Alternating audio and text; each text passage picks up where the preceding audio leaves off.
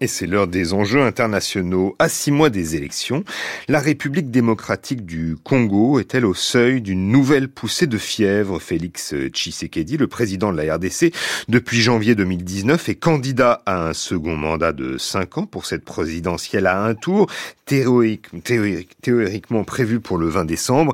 Mais l'opposition unie contre le président Tshisekedi proteste contre le processus qui a amené la Commission électorale nationale à établir les listes électorales et elle réclame une refonte de cet organe. elle organise d'ailleurs de nombreuses manifestations ces jours-ci. Certaines sont même interdites. Et puis autre source de troubles pour la campagne, la multiplication des actes de violence dans l'est du pays à partir euh, du Rwanda, les rebelles du M23 et aussi après euh, la série d'actes de violence qui ont eu lieu samedi dernier en Ouganda dont les auteurs sont réfugiés au nord et à l'est, au nord-est de la RDC. Alors pour bien comprendre les enjeux des élections en RDC, nous sommes ce matin en ligne avec Bob Kabamba. Bonjour. Bonjour. Merci d'être avec nous ce matin. Vous êtes professeur de sciences politiques à l'université de, Liège. Dans trois jours à, Kinshasa, il y a quatre candidats d'opposition euh, déclarés euh, pour le scrutin présidentiel prévu à la fin de l'année qui organisent un, grand meeting euh, précédé d'une grande marche. Normalement, ces événements, ces événements devaient avoir lieu aujourd'hui. Ils viennent d'être reportés. Au regard des débordements qui ont émaillé les, des initiatives similaires déclenchées par les interdictions de manifester ces dernières semaines. Est-ce que vous croyez que cette marche pourra bien avoir lieu et le meeting aussi samedi? Oui, je pense que le, le, le, meeting de samedi qui est programmé par euh, une partie de l'opposition euh, aura bel et bien lieu, mais malheureusement, on peut déjà prévoir que cette manifestation et ces meetings vont se clôturer par euh, de la violence. pour la bonne et simple raison que ces derniers temps, on sent à Kinshasa une montée de la grogne populaire, une grogne sociale, et qui se joint à la grogne politique. Et ces deux cocktails, ces deux mélanges, ces deux événements et ces deux sentiments mélangés vont certainement provoquer de de la violence. Et comme la police semble avoir euh, eu comme consigne de pouvoir réprimer euh, violemment euh, les manifestations, donc on peut véritablement craindre qu'il y aura de la violence qui pourrait même déboucher sur des morts. Mhm. Interdire les, mobilisations de l'opposition, Bob Kabamba, c'est finalement assez commun ces dernières années. Lors du mandat de, de Tshisekedi, on perçoit d'ailleurs un raidissement du pouvoir à l'approche de cette élection de décembre prochain. Alors, ce qu'il faut savoir, c'est que euh, le contexte actuel en RDC est assez tendu. Donc, il y a une espèce de grogne populaire euh, due aux conditions sociales, due à l'insécurité qu'il y a à l'Est. Et cette grogne, le pouvoir en place n'a pas envie que l'opposition soit le porte-parole de cette grogne. Or, s'il y a conjonction entre la grogne qui, qui, qui est là et euh, les revendications de l'opposition, elle, serait, en position de force pour pouvoir renverser la tendance et mettre en difficulté les régimes de Tshisekedi. D'où la volonté de, du président Tshisekedi de casser euh, absolument qu'il puisse pas y avoir une espèce de, de symbiose entre la population et euh, l'opposition. Et non seulement qu'il y a cette interdiction des marches, il y a aussi l'interdiction faite à l'opposition de pouvoir se mouvoir euh, librement euh, dans, en, RDC pour faire campagne ou même pour aller faire des meetings en, en province. Plusieurs leaders d'opposition ont été empêchés de pouvoir quitter euh, Kinshasa. Et par ailleurs aussi, il faut signaler aussi beaucoup des collaborateurs de, de cette opposition ont été emprisonnés suite à ces différentes manifestations. Mmh. Mais l'opposition est, est, unie, donc dans une grande mobilisation de, contestation du, pouvoir présidentiel, de, mise en doute de, la capacité de, Félix euh, Tshisekedi de, à, organiser donc le scrutin. Est-ce que euh, vont réussir réellement à faire cause commune, euh, ces quatre grands leaders, d'ailleurs que vous pouvez peut-être brièvement nous, nous présenter, cause commune pour présenter en fait un, candidat unique face au, au président Tshisekedi selon vous? Oui, alors il faut bien, bien connaître le contexte. Il y a deux pôles d'opposition. Mhm. Vous avez euh, un premier pôle qui est constitué donc euh, de Matata, qui est l'ancien premier ministre de Kabila. Vous avez aussi Moïse Katumbi, qui est l'ancien gouverneur de la province du Katanga, la province la plus riche de la RDC. Vous avez Deli Setsanga, qui lui est euh, député actuellement, mais qui a été à un moment avec Tshisekedi, mais qui s'est désolidarisé. Et l'ancien candidat à la présidence, Martin Fayoulou, qui sont les quatre qui constituent, on va dire grosso modo, une opposition qui avait accepté de participer au processus, mais qui exige que ce processus soit crédible et transparent. À côté de ça, vous avez aussi le pôle Kabila. Vous avez le pôle Kabila qui, lui, a une position tout à fait différente, c'est qu'il ne croit pas du tout en ce processus, en disant que c'est un processus dès le départ qui est biaisé et que ce n'est pas la peine de pouvoir participer à un tel processus pour valider euh, et même euh, même valider et même euh, valider un processus qui n'est pas qui n'est pas transparent. Hmm. Et de ce fait, il se désolidarise et euh, ne s'implique pas et dit si il doit y avoir euh, élection, il faudrait qu'on change le contexte, notamment changement des animateurs de l'administration électorale, la CENI, et d'autre part aussi changer la Cour constitutionnelle qui est constituée essentiellement pour euh, une grande majorité des originaires de l'espace tribal du président Tshisekedi. Mhm. Alors, euh, euh, parlons de, des candidats d'abord. Euh, vous avez nommé, par exemple, Moïse Katumbi. Il est identifié, bon, peut-être par le pouvoir en place, comme le plus sérieux des, des candidats. Est-ce que vous pourriez nous présenter cet homme? Vous avez dit qu'il était issu de, du Haut-Katanga, région riche de, de RDC. Est-ce qu'il a toujours été un opposant virulent à, à Tshisekedi? Ben, il, faut, il, faut, bien, il faut bien voir le parcours donc, de Moïse Katumbi. Il fut parmi d'abord les tout premiers à pouvoir démissionner de son poste de gouverneur lorsqu'il s'était opposé à Kabila, du fait qu'on soupçonnait à l'époque Kabila de pouvoir briguer un troisième mandat. Et il a fait un grand meeting à, à Lubumbashi dans sa province natale.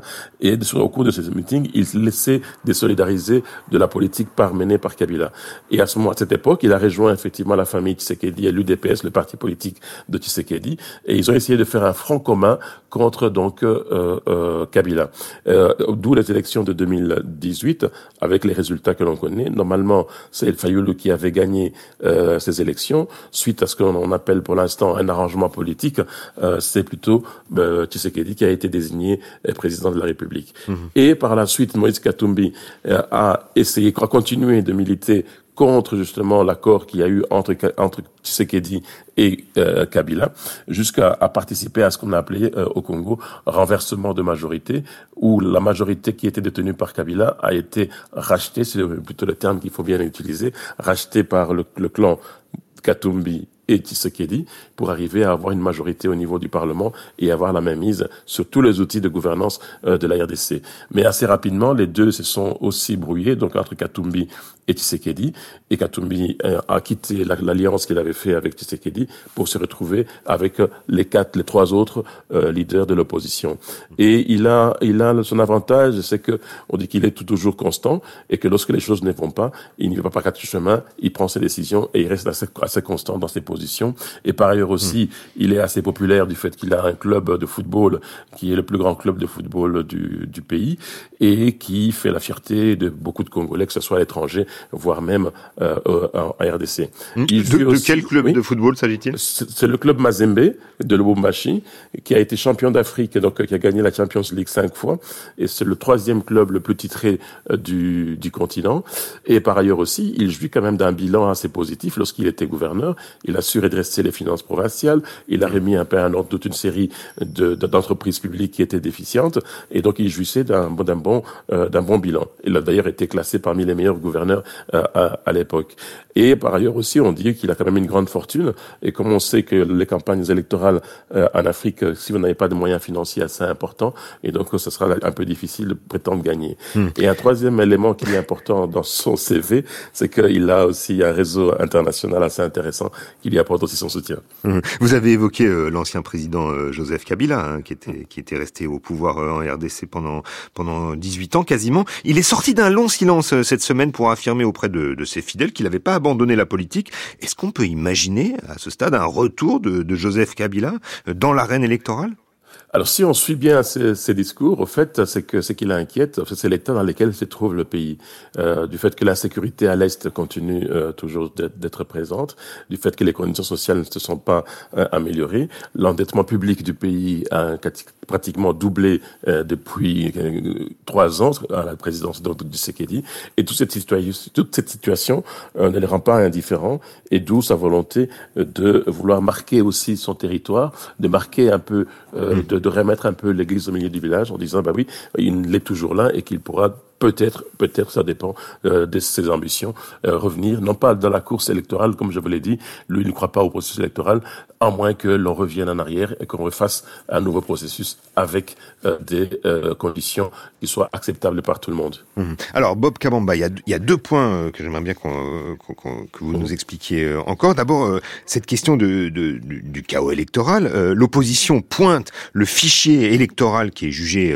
fantaisiste. À quoi fait-elle référence exactement Vous avez évoqué euh, la commission électorale, euh, la CENI. Pourquoi est-elle critiquée précisément?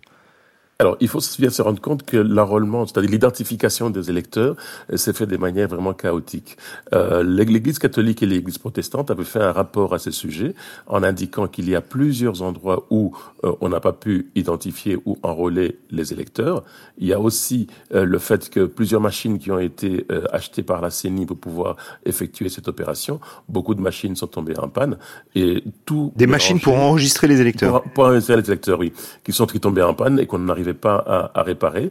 Et alors, lorsque l'on additionne un peu tous ces méfaits, on se rend bien compte que le, fichier tel qu'il a été établi n'est pas du tout fiable. Par ailleurs aussi, c'est-à-dire il, il, ne, il ne tient pas il en ne reflète pas il ne tient pas en compte en fait les électeurs tels que euh, sont répartis sur le, le, le, territoire. Un autre élément important aussi, c'est que généralement un fichier doit être audité, c'est-à-dire pour vérifier par un organisme international pour vérifier si le travail a été correctement. Alors dans le cas ici, l'OIF, qui est l'organisation internationale de la francophonie, qui a l'habitude de faire ce travail-là, avait décliné l'offre en disant que les, les conditions euh, qui lui étaient imposées par la CENI étaient, euh, ne permettaient pas de pouvoir faire un, un bon travail. Et alors, pour contourner ça, la CENI a dû engager quelques experts et qui en cinq jours ont pu auditer je peux dire entre guillemets, auditer un fichier de 49 millions d'électeurs en cinq jours et faire un rapport de plusieurs centaines de pages, ce qui est carrément, on peut dire, difficilement acceptable pour euh, l'opposition. Effectivement, on, comprend, on, comprend mm. les, réserves de l'opposition. Dernier point important euh, qu'il faut aborder avec vous, euh, Bob Kabamba, c'est la question de la sécurité, de la stabilité. Comment la RDC peut-elle s'engager dans, dans un processus électoral alors que la guerre fait rage à l'est du pays entre la rébellion du, du mouvement M23, engagé depuis depuis euh, plus d'un an dans un conflit armé avec l'armée congolaise euh, euh, autour de la ville de, Goma au Kivu Ça, c'est la première question. Est-ce que les, habitants de la région ont été répertoriés sur les listes électorales que vous évoquiez? Et puis, quelle est la place de cette guerre au, Kivu dans la campagne électorale? Alors, trois là, Là, oui, là, vous avez vraiment mis encore un autre point qui est vraiment important dans la dynamique congolaise. il n'y a pas que la guerre au niveau de, de Goma. Il y a aussi dans le nord, avec plusieurs groupes On a identifié plus d'une centaine euh, de groupes armés qui sont actifs. Et dans les territoires où ces différents groupes sont actifs, il n'y a pas eu d'enrôlement ni d'identification des électeurs. Et euh, cette guerre qui, a des implications régionales euh, est là pour durer et ne permettra certainement pas que les élections puissent se passer dans ces différentes zones. Les groupes rebelles, notamment le M23 qui est soutenu par le Rwanda, revendique de pouvoir avoir des négociations directes avec euh, le régime de Kinshasa, mais le régime de Kinshasa refuse de, pouvoir de plier à cette exigence, et donc les zones où il contrôle, certainement qu'il n'y aura pas euh, d'élections euh, dans ces zones, dans ces zones-là. Il y a eu aussi des zones à l'ouest du pays, dans la région du Bandundu, dans la province du Bandundu, où il y a eu aussi des violences communautaires, et ces violences communautaires n'ont pas non plus permis qu'il puisse y avoir une identification donc des, des électeurs. Alors quand vous additionnez ces différents euh, phénomènes, ces différents faits, ces différents événements, il y a véritablement doute que les élections puissent se passer le 20 décembre de cette année.